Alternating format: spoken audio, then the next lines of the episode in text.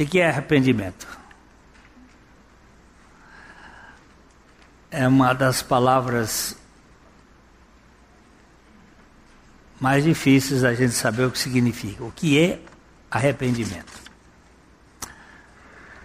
Vamos lá, Lucas 5, 50, 32. Não vim chamar justos e sim pecadores ao arrependimento. O cristianismo não é um mero ajuntamento de pessoas, mas o congraçamento de uma família. Isso significa uma relação de parentesco.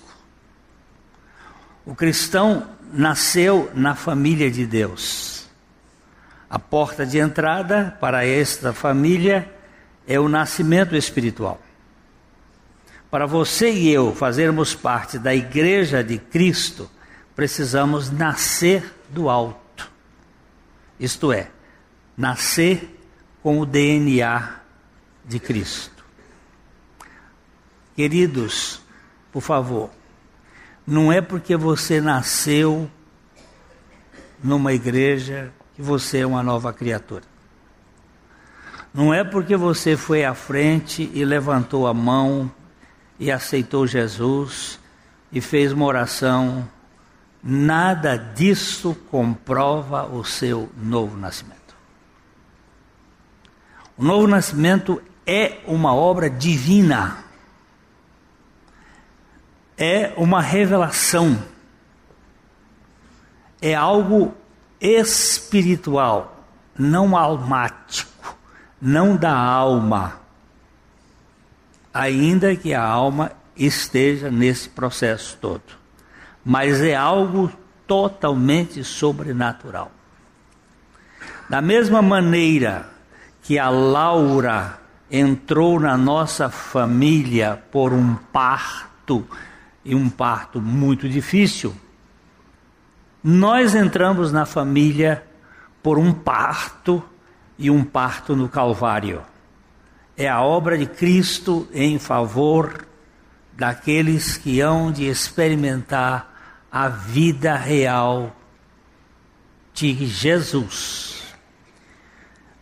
Mateus, ou Matthew Harry, expositor bíblico do século XVII, ele dizia: Sempre que Deus pretende dar vida, Ele dá arrependimento.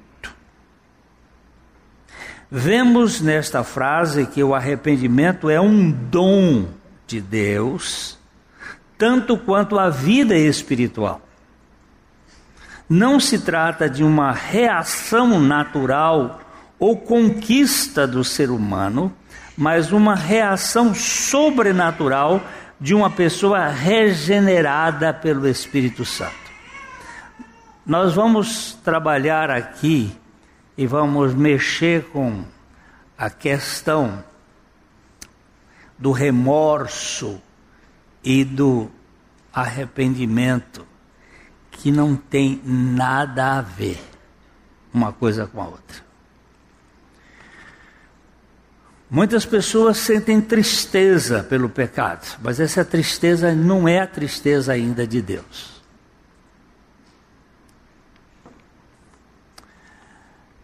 É isto que vemos nas Escrituras, por exemplo, falando do Evangelho ao povo judeu, os apóstolos afirmaram a respeito de Jesus em Atos 5,31. Deus, porém, com a sua destra, o exaltou a príncipe salvador, a fim de conceder a Israel o arrependimento e a remissão dos ou de pecados. Você preste atenção aqui que os apóstolos estavam mostrando que Jesus Cristo foi colocado, foi exaltado como príncipe salvador na cruz. Para conceder a Israel o arrependimento. Não foi para que Israel adquirisse o arrependimento, ou produzisse o arrependimento, mas para que Deus concedesse a Israel o arrependimento. O verbo conceder não deixa dúvida, é uma dádiva. O verbo didimi em grego pode ser traduzido como conceder, como dádiva, como presente, como doação. O arrependimento, antes de ser uma reação do crente, é um presente da graça ao povo de Deus. Ainda em Atos 11, 18, nós lemos: E ouvindo estas coisas, apaziguaram-se e glorificaram a Deus, dizendo: Logo também aos gentios foi por Deus concedido arrependimento para a vida. Prestou atenção? Não só para Israel, mas para os gentios, Deus concedeu o arrependimento. Eu não sou forçado a me arrepender, mas eu, eu sou, eu recebo um arrependimento que me leva a arrepender-me. Muitos confundem. Perdão. Quem é o povo de Deus? São aqueles que foram levados pela graça a crer na suficiência de Cristo, quer judeus, que argentinos. Eu vou fazer um sinalzinho aqui na palavra crer, por favor. Ah, eu creio em Jesus. Não diga blasfêmia. Eu creio em Jesus. Não diga blasfêmia. Se você não depositou toda a sua vida na mão dele. Isso é blasfêmia. Dizer eu creio em Jesus quando eu só acredito, quando eu só dou crédito. Eu faço isso com a mente. Mas quando eu digo eu creio, eu abro mão dos meus pontos de vista.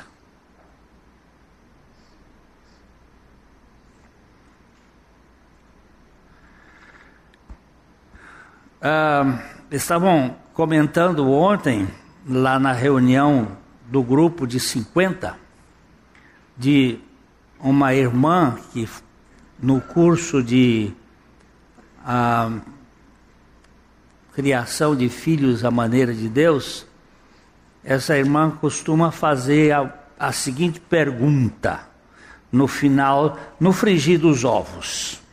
Ela pergunta o seguinte: se você morrer hoje e chegar lá na presença de Deus, lá no céu, na presença de um anjo, de um... e ele perguntar assim: por que, por que você quer entrar aqui no céu? Qual a razão, qual o motivo que você quer entrar aqui no céu? É assim a pergunta, Maurício? Por que, que você pode entrar aqui no céu? Você sabe o que, que, que aparece? Maurício, diz aí o que, que aparece. Pelo que eu faço. Pelo que eu faço.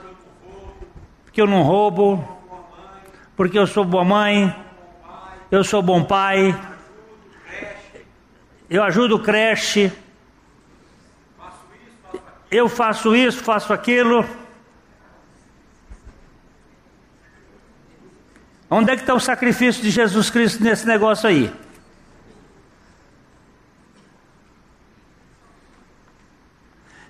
Eu nunca roubei, eu nunca matei, eu nunca adulterei, eu nunca fiz isso, eu, nunca... eu sou um bom pai, eu sou isso, eu sou aquilo, eu sou aquilo outro. Eu mereço.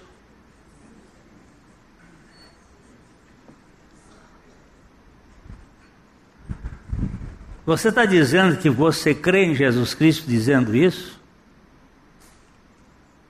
Por que, que você quer entrar aqui no céu. Eu não queria, não. Eu estou aqui porque Jesus Cristo me comprou, me pegou, me trouxe para Ele, me deu fé, me deu arrependimento. Eu não estou aqui porque eu quisesse, eu estou aqui porque eu fui transformado, eu tive arrependimento. Foi por causa dele. É isso que nós precisamos entender o que é arrependimento, porque senão vamos ficar achando que arrependimento é simplesmente mudança de comportamento. Isso também pode acontecer, mas isso é secundário. Muitos confundem o arrependimento com o remorso, mas estes termos jamais foram sinônimos. O remorso é uma tristeza íntima causada em razão de algum pecado ou erro que foi descoberto. É a dor de alguém que foi apanhado com a boca na botija, ficando assim com uma vergonha interior profunda e sentindo alguma culpa no cartório. Aqui você pegou o cara, aí ele começa. Você, você quer ver? o, o, tem um salmo de Davi que ele só partiu depois que o, que o Natan pegou ele. Porque ele estava guardadinho lá. Ele tinha passado o, o marido para trás e botado lá na frente para ser morto. Tinha mentido, tinha adulterado e ficou quietinho lá. Quando o Natan chegou, contou uma história. Ó, tem um cara que tem muitas ovelhas e tem um outro que só tem uma. Aí chegou um vizinho na casa daquele, um amigo na casa daquele que tinha muitas ovelhas, e ele pegou a ovelhinha daquele que só tinha uma, fez um caldo, e aí comeu a ovelhinha do que ele só tinha um. O Davi meteu a mão na roupa, rasgou e disse: Digno de morte seja tal homem. Aí o Natan diz: Esse homem é você, Davi. Você tem 300 mulheres e concubinas. Você foi pegou a mulher do Urias e foi comê-la. E aí? Já tem fogo aqui? Tá. É... Aí Davi diz assim, ó. eu fui gerado em pecado. Eu fui concebido em pecado. Aí ele gritou e disse: Cria em mim, ó Deus, um coração puro e renova dentro de mim um espírito reto. Sacrifícios agradáveis para Deus é um coração compungido e contrito. A este não desprezarás. Ó oh Deus. Isso significa que ah, não é aquilo que é externo, é aquilo que é interno. A palavra remorso, ela tem origem latina e vem de remorsus, particípio passado do verbo remordere, que significa tornar a morder. Liga-se, portanto, a dilacerar, atacar, rasgar, ferir, torturar, atormentar. A etimologia, a etimologia desta palavra dá a ideia de que esse sentimento é doloroso, angustiante, provocante e provoca vergonha, remorso. Mas não é a tristeza, segundo Deus, que você vira as costas e não quer mais saber.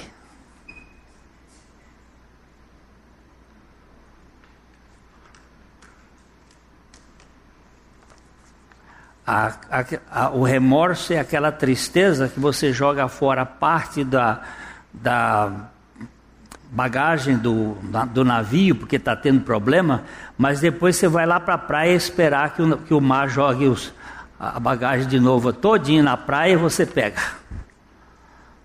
Não é esse o processo, não é. É vir as costas e diz não, não e não. É, em Mateus 27, 3 e 4, Judas, o discípulo traidor, sentiu remorso quando tropeçou nas próprias pernas ao vender Jesus. Então Judas, o que o traiu, vendo que Jesus fora condenado, tocado de remorso, resolveu as 30 moedas de prata aos principais sacerdotes e aos anciãos, dizendo: Pequei, traindo sangue inocente. Eles, porém, responderam: Que nos importa? Isto é contigo. Pequei. Parece que aqui houve arrependimento, mas não tinha arrependimento. A palavra aqui é remorso, ela é rara na Bíblia é esta atitude: olha, eu fui apanhado, mas eu não, não virei as costas. Tanto é que a vergonha foi tão profunda que ele se matou. O sujeito que se arrepende nunca se mata, porque ele é morto. Mas o sujeito que não se arrepende frequentemente se mata o remorso as pessoas se matam. Né? No, o, a pessoa que se arrepende nunca se mata, nunca se suicida. Você não vai encontrar isso no arrependimento. Porque ele agora tem uma outra mentalidade. Mas o sujeito com remorso, frequentemente ele se mata, quando a vergonha é grande. Olha, você quer ver um lugar onde acontece muito isso? É no Japão. O japonês, quando comete uma coisa que é uh, vergonhosa, ele se mata, porque é remorso, não é arrependimento. Vergonha. Ela causa vergonha e o sujeito se mata. Ou então foge para um outro lugar, desaparece, se tranca. Porque a, a, a, o remorso ele gera uma dor muito grande mas não é arrependimento. Muitas vezes o remorso leva ao desespero que conduz a um beco sem saída. Foi isso que aconteceu com Judas, se enforcou. Essa dor vem quase sempre de um ego obeso idealizado que não suporta o constrangimento causado pela culpa e pela vergonha.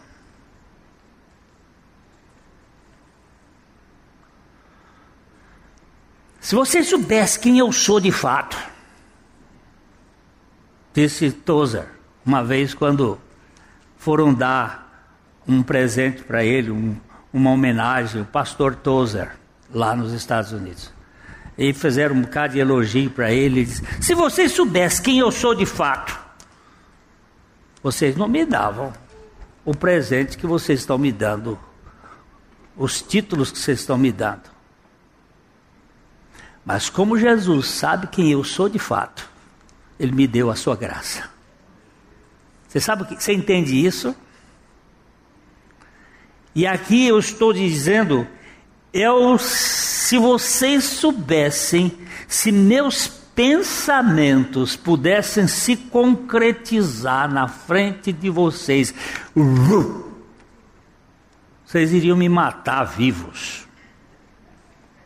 E às vezes eu tenho pensamentos sórdidos. Mas eu não tenho coragem de falar para vocês. Porque vocês não têm condições de me perdoar. Por isso que eu tenho que me apresentar perante Deus, mostrando quem eu sou, porque é Ele quem vai gerar arrependimento em mim. Senão nós vamos ficar aí a vida toda. O o, macrodimensão, a macrodimensão do ególatra empurra o sujeito ao fundo do poço pela dura decepção de ter pisado na bola. Como eu pude fazer o que fiz? Como cheguei a este ponto de fracassar como fracassei? Então a pessoa se remorte, produzindo um caudal de tristeza como uma forma sutil de autopunição. O remorso é uma dor autopunitiva. Tem pessoa que ela não quer nem sair daquilo ali, porque aquilo ali chicoteia, e aquilo ali é igual silício, é igual chicote na, nas costas, apertando, bota sapato, pedra no sapato para doer, para você sentir que você está sendo punido. Ai, ai. E aí aquela dor do remorso, ela autopunitiva, mas ela não é, ela não é remissiva, ela não é redentiva, ela é autopunitiva e o sujeito fica com aquela consciência de que ele foi, é, de certo modo, ele vai pagar um pouco do custo do pecado que ele cometeu. Ele não quer sair daquela situação. E fica lá lamentando. A gente conhece pela conversa, o sotaque, o bafo diz como você está vivendo. Quando você começa a falar, você pode dizer assim: esse aí nunca experimentou perdão, nunca experimentou arrependimento. Está aí triturado pelo remorso. E ele fica. Às vezes o negócio aconteceu lá, há séculos e séculos. E aí fica. E agora tem uns troços aí do, do auto punitivo que é até uma criança que é abusada, ela por o pai, pelo avô, pelo tio, ela cria um remorso autopunitivo que ela não nem sabe que tem, esconde e sofre que só sovaco de aleijado. Você sabe o que é sovaco de aleijado com, com a muleta aqui, ó? É um negócio que sofre o dia todinho. Pois é assim que o sujeito fica, mas, uh, sofrendo. Mas ele não quer, não quer a libertação. Porque ele não sabe o que fazer.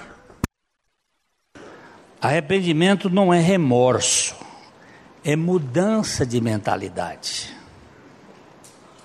Enquanto o remorso fala de uma culpa por aquilo que a pessoa fez, o arrependimento aponta para uma atitude de autoconfiança que deve ser abandonada. Quem se arrepende vira as suas costas para a sua autoconfiança e olha atentamente para o autor da confiança no alto eu quero chamar a atenção aqui esse detalhe. Arrependimento não é do que você faz, mas do que você crê, onde você confia, em quem você confia. Nós vamos caminhar um pouquinho para a gente chegar lá. Aquele que confia em si mesmo, tendo uma imagem muito idealizada de si, fica decepcionado quando fracassa, sentindo remorso.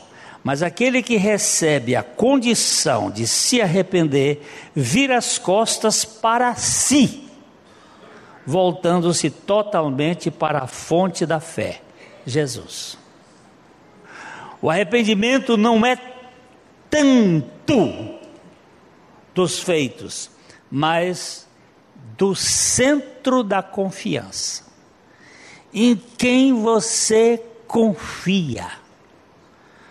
Na sua capacidade, no seu sua inteligência ou na suficiência de Jesus Cristo?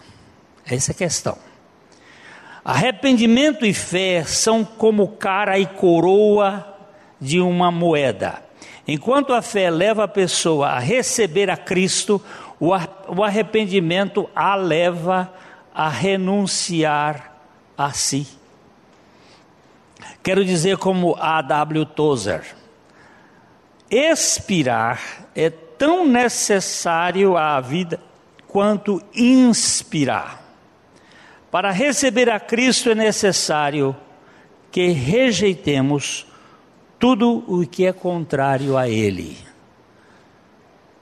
Ao inspirarmos o oxigênio que vitaliza as células, precisamos expirar o gás carbono, carbono que as intoxica. Receber a Cristo positivamente implica renunciar a nós mesmos negativamente. Não mais eu, mais Cristo. Glênio, você é um safado. Ok. Você não disse nada mais do que a verdade. Tá bom? Como é que agora eu vou fazer? Eu já fui justificado. Stipulkovski. Quem é foi Stipulkovski? Um soldado polonês que foi apanhado após a Segunda Guerra Mundial num lugar onde ele não deveria estar. Entretanto, Stipulkovski, juntamente com os seus oito companheiros que foram apanhados, não eram criminosos de guerra, mas quiseram colocar esta pecha, essa culpa neles.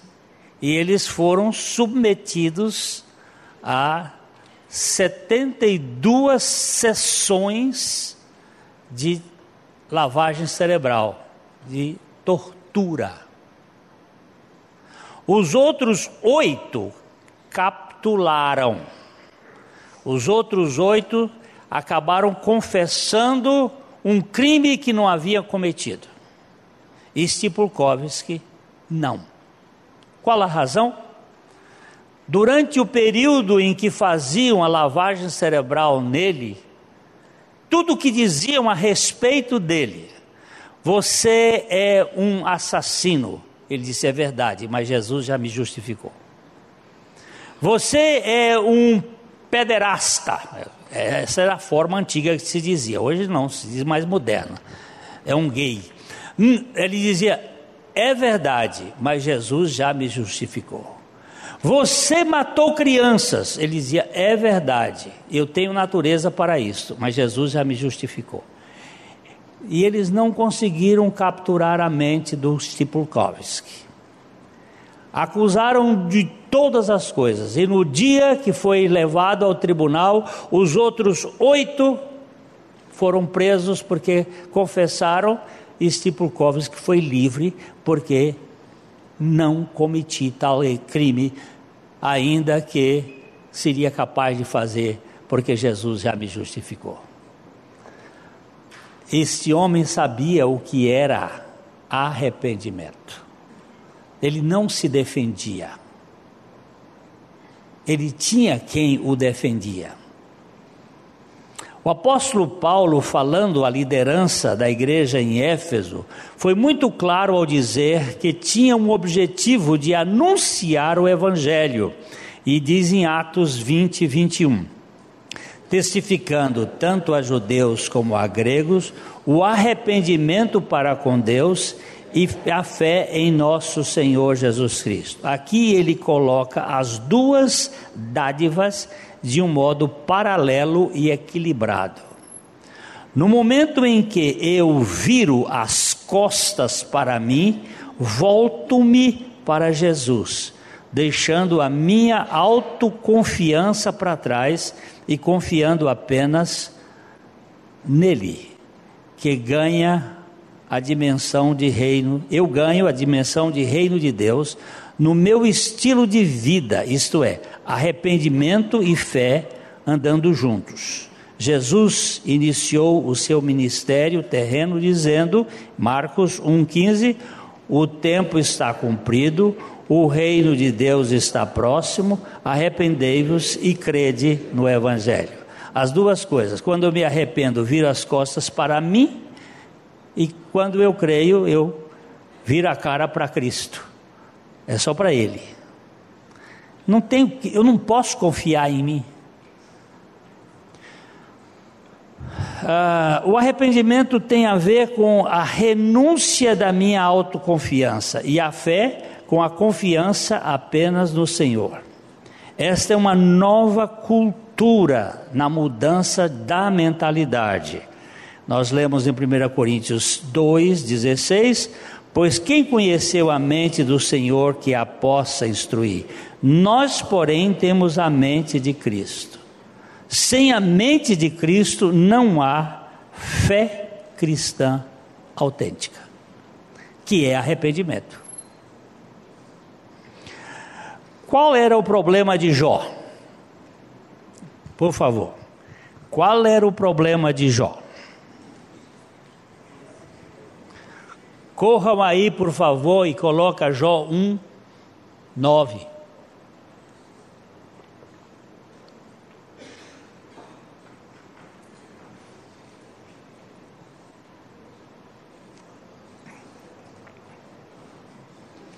Jó 1.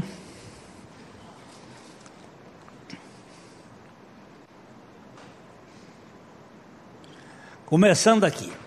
Então respondeu Satanás ao Senhor: Porventura, Jó de balde teme a Deus? Por que, que Satanás fez essa pergunta?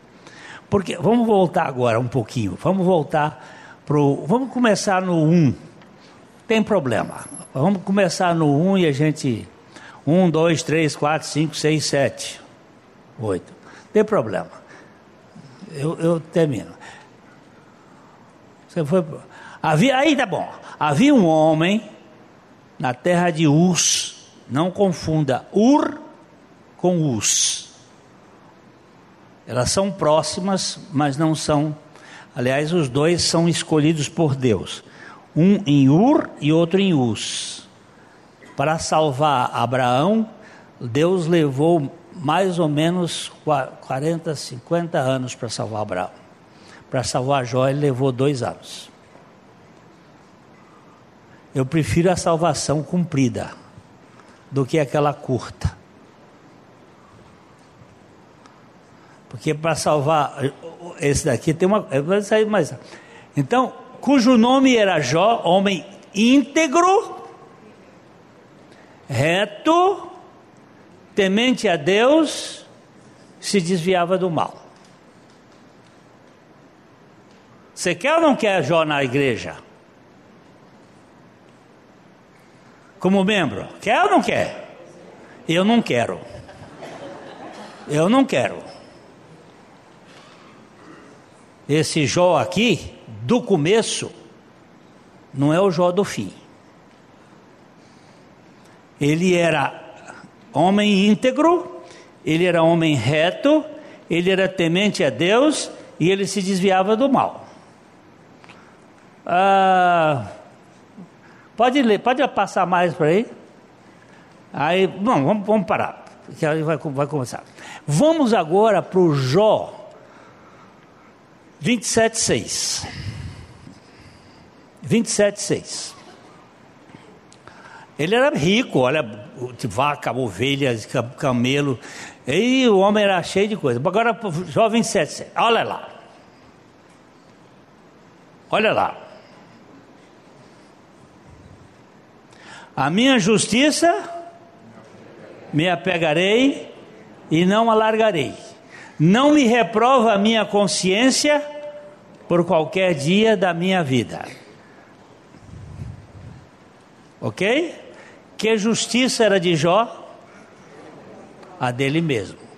O que, que é a justiça humana? Vamos para Isaías 64, 4. Ligeiro, vamos lá. Depois a gente volta para o Jó.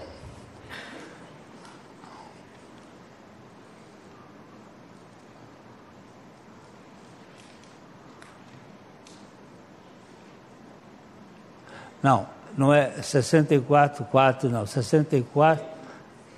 É 3? 3, 3. 6, 6.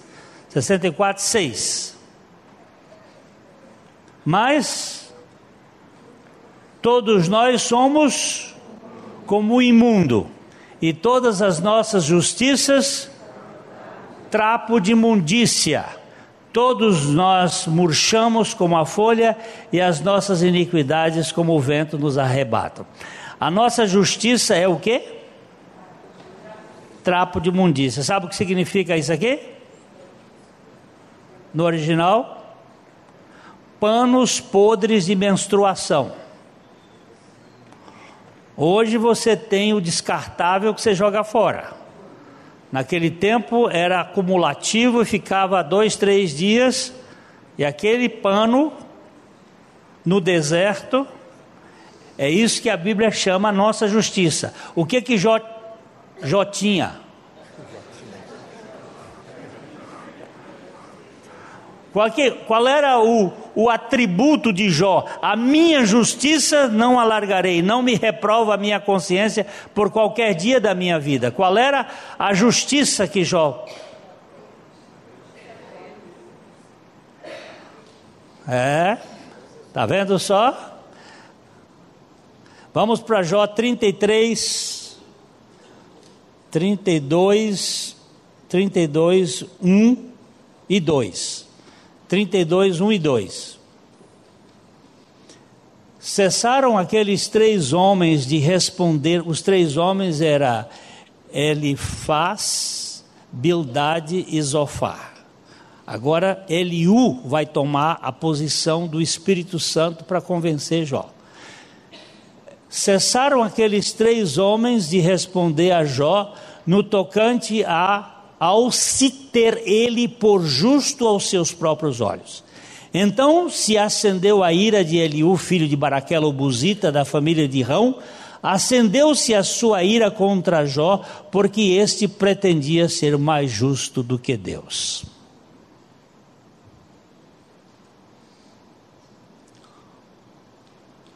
Jó era homem justo mas a sua justiça não era de Deus. Ele não era um homem justificado.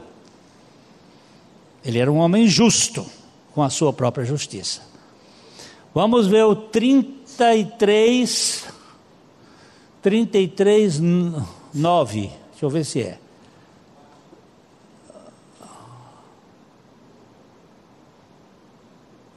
Não, volta aí, volta aí.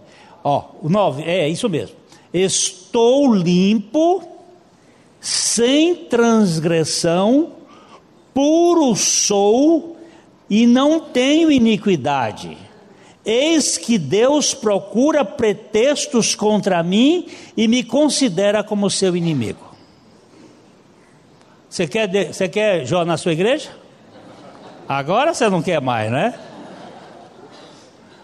Tem, tem a turma, eu fiquei do lado de Jó foi anos brigando com Deus, dizendo: Senhor,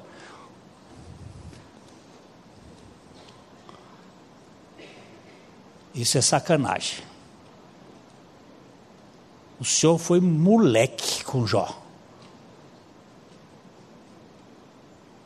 O homem era justo, era temente ao Senhor, desviava-se do mal, um homem íntegro, e o Senhor ainda pega e bota Satanás na vida dele que o Satanás não tinha nada a ver com a história, foi o Senhor que botou Satanás na vida dele. Aí foi que ele, ele me pediu para usar os óculos dele para ler a Bíblia. E eu comecei a ler a Bíblia com os óculos de Deus. Aí foi que eu fui ver o que, que é arrependimento. Vamos para o capítulo 42 de Jó.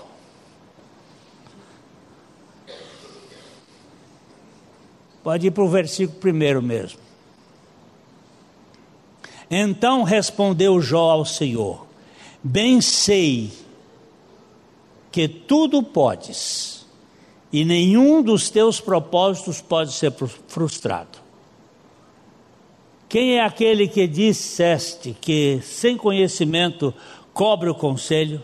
Na verdade, falei do que não entendia, coisas maravilhosas demais para mim, coisas que eu não conhecia. Escuta-me, pois, havias dito eu, havias dito e eu falaria, falarei. Eu te perguntarei e tu me ensinarás. Eu te conhecia.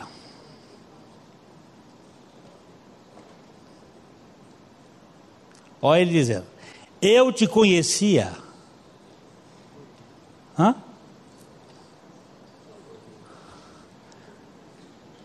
Eu te conhecia da escola dominical. Eu te conhecia de ouvir falar. Mas agora, os meus olhos te veem. Lógico que não são olhos físicos. Por isso, por isso,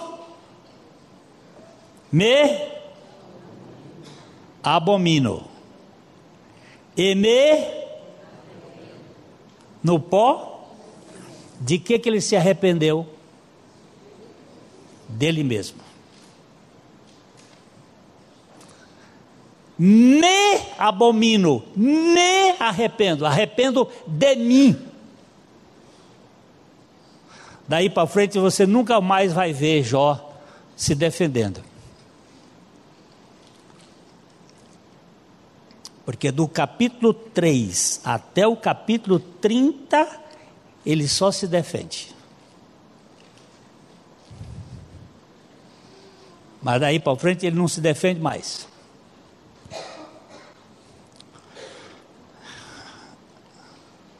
Do ponto de vista legal, Jó, ele era íntegro, justo, reto, temente a Deus e que desviava-se do mal, mas a palavra diz que ele arrependeu-se.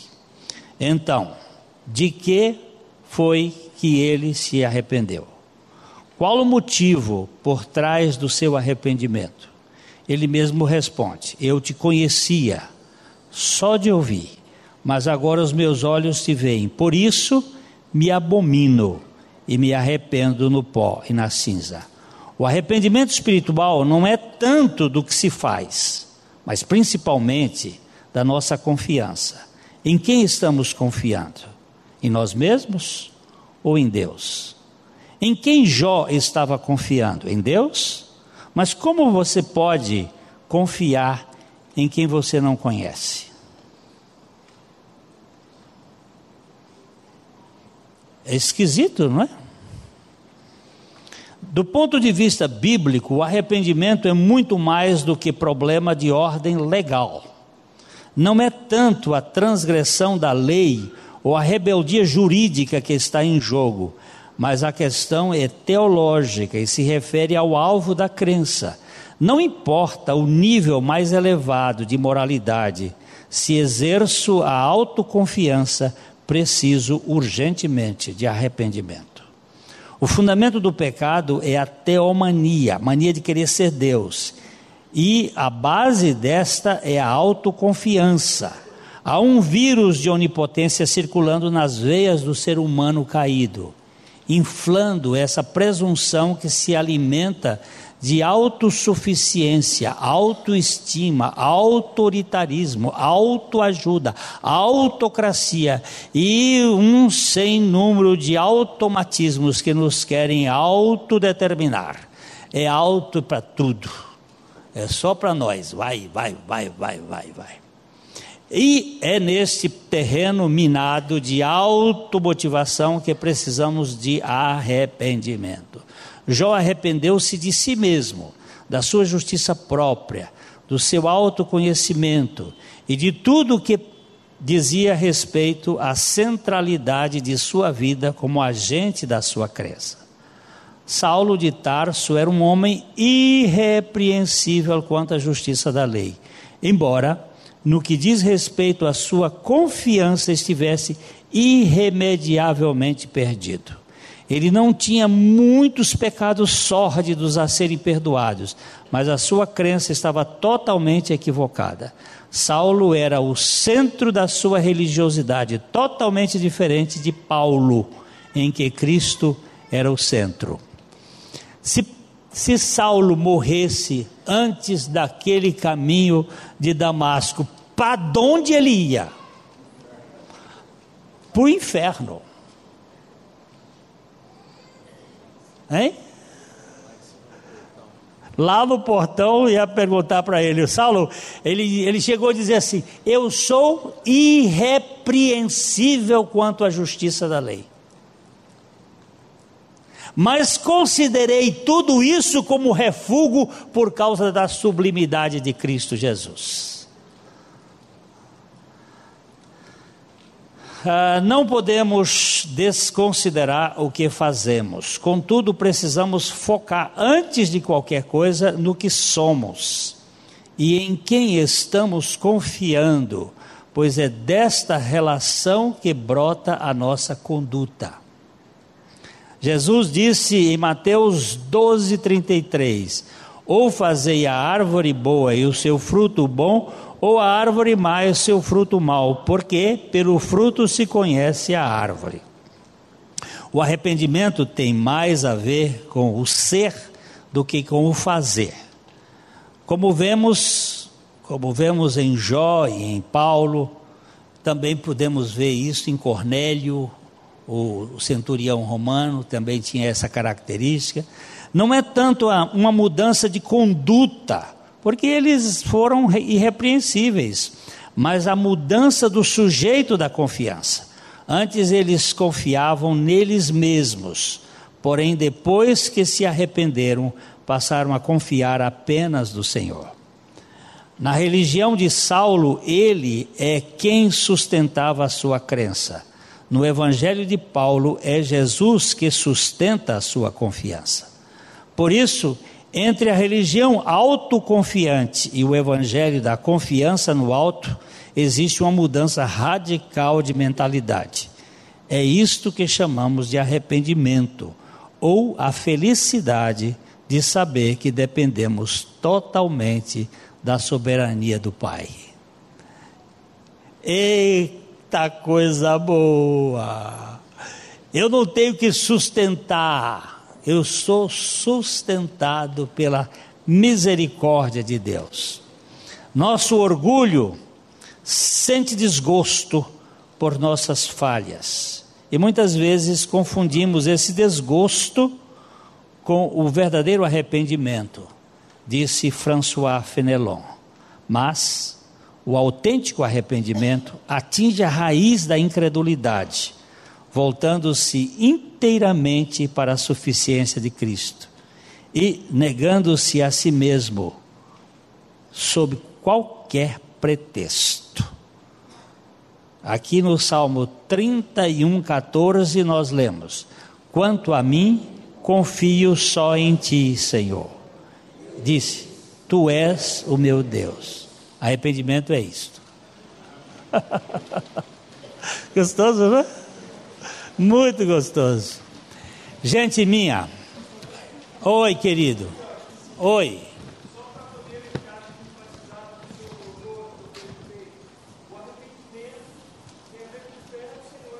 Só. A autoconfiança. É. O arrependimento está ligado à fé no Senhor Jesus.